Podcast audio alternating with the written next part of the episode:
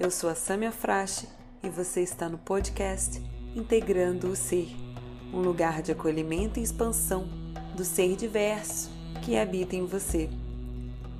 Aqui eu te convido a habitar o seu corpo, integrar as suas sombras, conhecer o seu ritmo e sua dança para se mover no mundo partindo de sua essência. Sejam todas muito bem-vindas e bem-vindos ao episódio de hoje.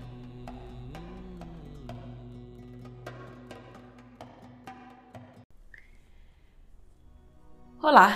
Nesse primeiro episódio eu quero estar contando um pouco, é, um pouco da minha história, né, para vocês saberem quem que está falando, quem é a pessoa por detrás dessa voz e contar um pouco, né, da minha história, como que eu cheguei até aqui, o porquê e o objetivo desse podcast, tá? Então vamos lá. É, eu me chamo Samia Frache eu costumo dizer que eu sou uma alma nômade e dançante, uma alma artística. É, eu me fascino pela arte, eu vivo em constante criar. Eu brinco que eu falo que até na hora que eu tô descansando, eu tô criando, porque faz parte do meu processo criativo. Eu não tenho um, o meu trabalho, a minha arte, é, o meu ensinamento como algo que é parte da minha vida. Eu tenho isso como o todo da minha vida. Né? Eu tenho uma, uma alma muito sensível para essas questões. Desde muito pequena eu sempre fui assim.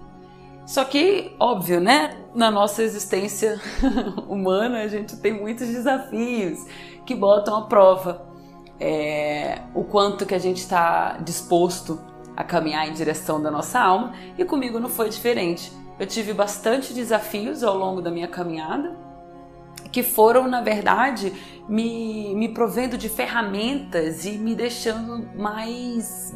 Bom, pelo menos a forma como eu interpreto isso, né? Como eu interpreto as experiências que eu tive, como elas foram me calejando, digamos assim, né? É, eu fui ficando cada vez mais forte à medida das experiências, das críticas é, e das, entre aspas, né, as pedradas que a gente vai levando ao longo da vida. Eu sempre fui muito diferente do meio que eu nasci, do meio em qual eu fui criada.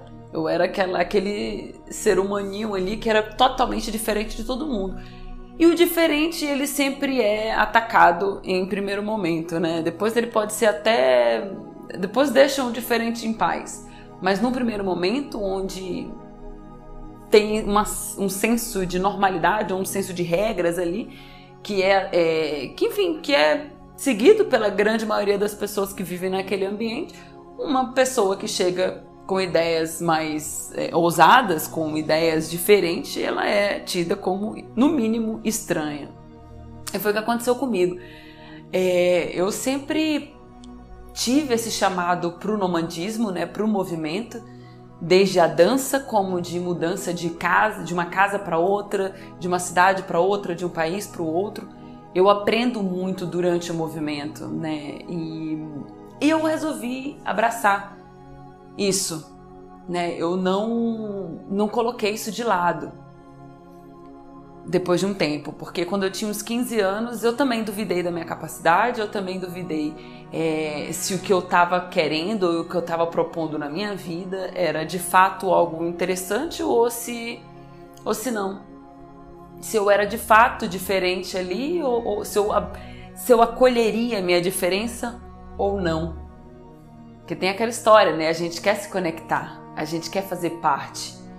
E eu era muito nova ainda quando eu percebi isso e vi que eu, eu queria fazer parte. É, é um sentimento natural, humano. E nesse meu instinto de conexão, de querer fazer parte, eu acabei passando por cima de vontades e desejos da minha alma. Né? Eu parei de dançar por um tempo, eu comecei a adotar coisas que eram tidas mais como normais pelas pessoas ao meu redor, só que isso estava me matando, né? Eu entrei em depressão, eu fiquei muito mal, eu não via mais graça em nada, eu não queria dançar, eu não queria me movimentar. Eu tava muito sem vida. Até que isso foi passando e a dor foi muito profunda. Eu brinco dizendo assim, a minha dor, eu acho que toda dor de alma ela é muito dolorida, mas eu acho que tem pessoas que têm uma resistência maior para ela. Né? no meu caso, eu não tenho resistência nenhuma para dor de alma. Quando ela aperta um pouquinho, eu já. Como disse, eu não sei se é em todo o Brasil que se fala isso, mas pelo menos em Manaus a gente usa muito essa expressão. Eu arrego logo, né? É, então, a minha dor de alma, ela é muito dolorida. Eu não enfrento ela. Eu não passo por cima dela. E quando eu sentia essas pontadas, quando eu sentia essa, é, é, essas pontadas mesmo, né? A minha alma gritando para que eu expressasse é, através das palavras, através do movimento, que eu expressasse tudo aquilo que eu estava vendo dentro de mim, que tinha aqui dentro e que eu precisava dar vazão. E foi aí que eu voltei a dançar e, e foi muito bonito. Eu lembro muito bem desse dia. Eu dancei com todas as. com tudo aquilo que eu estava sentindo, com toda aquela dor, com, com tudo, com tudo. Eu não, não tirei nada eu simplesmente acolhi todos os sentimentos e eu comecei a dançar com aquilo tudo, né?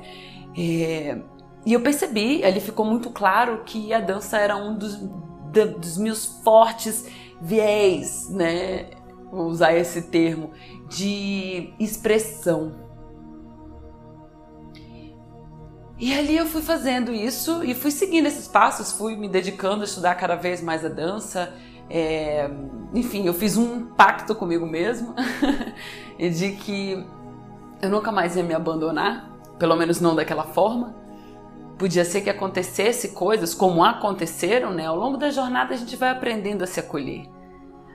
Mas aqueles aspectos eu estava acolhendo, estava integrando, e, e naqueles erros, daquele formato, eu já não ia mais cair. Esse era o meu compromisso. Eu ia cair em outros. em outros novos que iam surgir. Mas naquele não mais. E foi o que eu fui seguindo, né? E fui me dedicando à dança, fui me dedicando à poesia e fui crescendo. É, eu formei em ciências sociais, fiz mestrado em antropologia, voltado para dança, onde eu tive a oportunidade de estudar dança Wai e encontrar esse povo tão rico e tão maravilhoso que me fez entender com mais profundidade é, o valor e a sabedoria que a dança traz.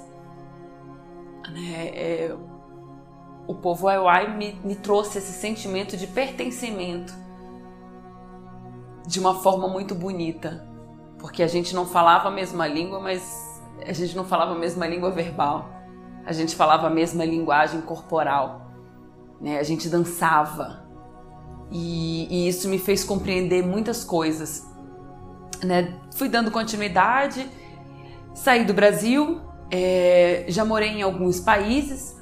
O primeiro país que eu morei quando eu saí do Brasil foi a Austrália. E lá eu também tive contato com aborígenas, com a dança aborígena. É, e tive oportunidade também de dar aulas é, de dança holística através de uma metodologia que eu desenvolvi, que é o Your Dance, e também criei um programa chamado The Healing Dance Program, que é um programa que eu venho dando suporte a refugiados é, de várias partes do mundo a encontrarem o seu ritmo num novo ambiente, num novo palco, num novo espaço, né? uma roda de dança.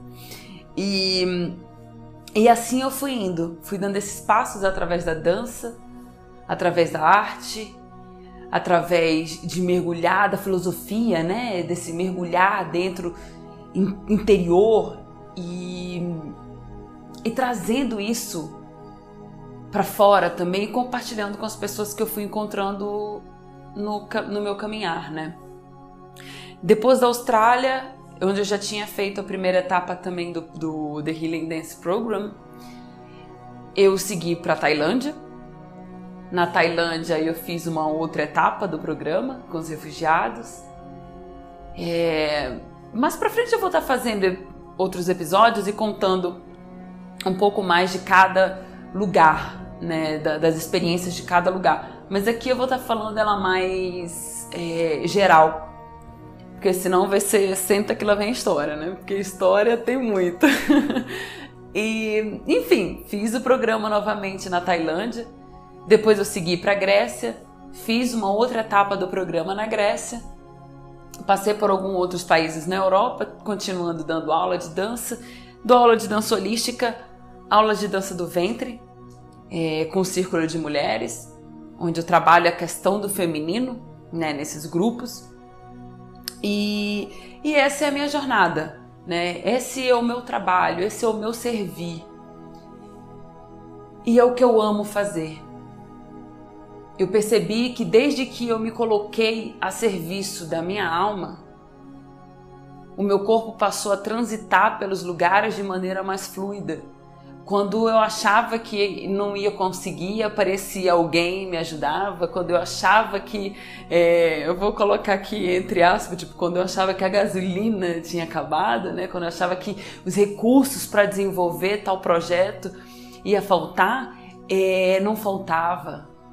Acontecia alguma outra coisa que possibilitava, exatamente pelo fato de eu estar a serviço e isso me fez perceber que todos nós temos essa capacidade, isso não é um privilégio meu. Eu estou contando isso, né, contando a minha história, mas não com a intenção de, de, de te impressionar com a minha história, mas com a intenção de te inspirar a trilhar o seu próprio caminho. Porque isso é uma questão humana, não é uma questão de sâmia. Só que, claro, a gente tem, tem, tem ferramentas para daí, para isso acontecer, né? Tem ferramentas para que isso, é, para que a gente dê esses passos. A gente precisa cultivar a disciplina, a gente precisa cultivar a conexão, a gente precisa cultivar o silêncio, o movimento, a integração. E, e isso tudo eu fui fazendo, aprendendo por, de muitas formas, né? Eu vejo a vida como uma grande escola e, eu tô sempre aprendendo. É, e eu tô sempre em movimento, né? Com a diversidade. Cada lugar que eu passei, é, cada pessoa que eu conheço me traz muito ensinamento. Eu tive uma experiência também na Austrália, onde eu passei dois anos morando numa casa móvel. Eu comprei uma van e, e essa era a minha casa. O que me ensinou muito sobre intuição, sobre poder pessoal, sobre flexibilidade, sobre confiança, porque o meu espaço, é, a minha casa, era um outro formato. Eu não tinha uma casa fixa, onde as coisas podiam estar lá e, e, eu não precisava pensar, onde eu podia entrar no piloto automático. A vida em movimento não existe o piloto automático. Você tem que trazer consciência, você tem que trazer presença. Então, cada experiência dessa que eu fui passando, que eu fui me expondo, que eu fui é, abraçando, foi enriquecendo o meu trabalho, o meu servir, e isso me possibilitou é, contribuir para a transmutação de muitas pessoas, além da minha própria, né? Que eu acredito que eu, no caso, sou a maior beneficiada do meu servir, porque tudo que eu ensino eu sou a primeira a testar, eu sou a primeira a experienciar. É... E é um pouco dessa, essa é um pouco da minha história. E o objetivo que eu tenho aqui com esse podcast é compartilhar as inspirações, as reflexões é, todo esse conhecimento que eu vou recebendo nas minhas meditações, através dos meus estudos, é, compartilhar também as experiências pela qual eu já passei, para que te inspire, para que te ajude a integrar o ser diverso que habita em você. Eu sou uma grande defensora desse tipo de, de conteúdo pelo fato de acreditar né, e ver que a gente não foi educado a ser humano. A gente foi criado para ser máquina. A, a sociedade doente que a gente vive cria máquinas e não pessoas, não criam seres humanos. E eu sempre fui muito sensível a essa questão. E isso é um forte indicador de onde você tem que atuar. Como eu percebo essa sensibilidade em relação a essa questão, então esse é o meu chamado, é onde eu contribuo, porque para mim faz mais sentido contribuir nesse é, por esse viés. Então eu resolvi criar mais esse canal de comunicação para estar tá fazendo essas trocas, né? Para estar tá compartilhando o conhecimento que eu vou adquirindo.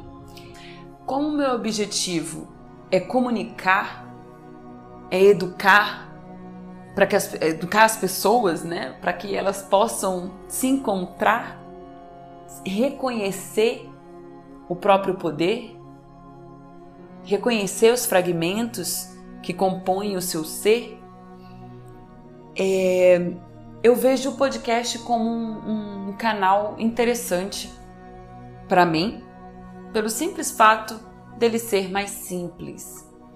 Né? Eu tenho grandes insights e, e reflexões pelo horário da manhã, quando eu tô tomando meu café.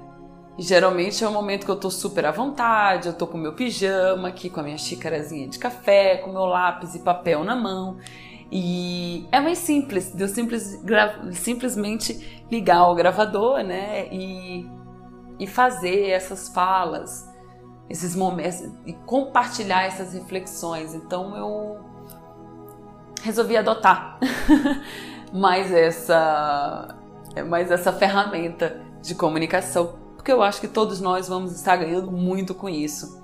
Eu, porque quanto mais eu compartilho, mais eu recebo, e você que se beneficia da mensagem que eu passo vai estar se beneficiando cada vez mais.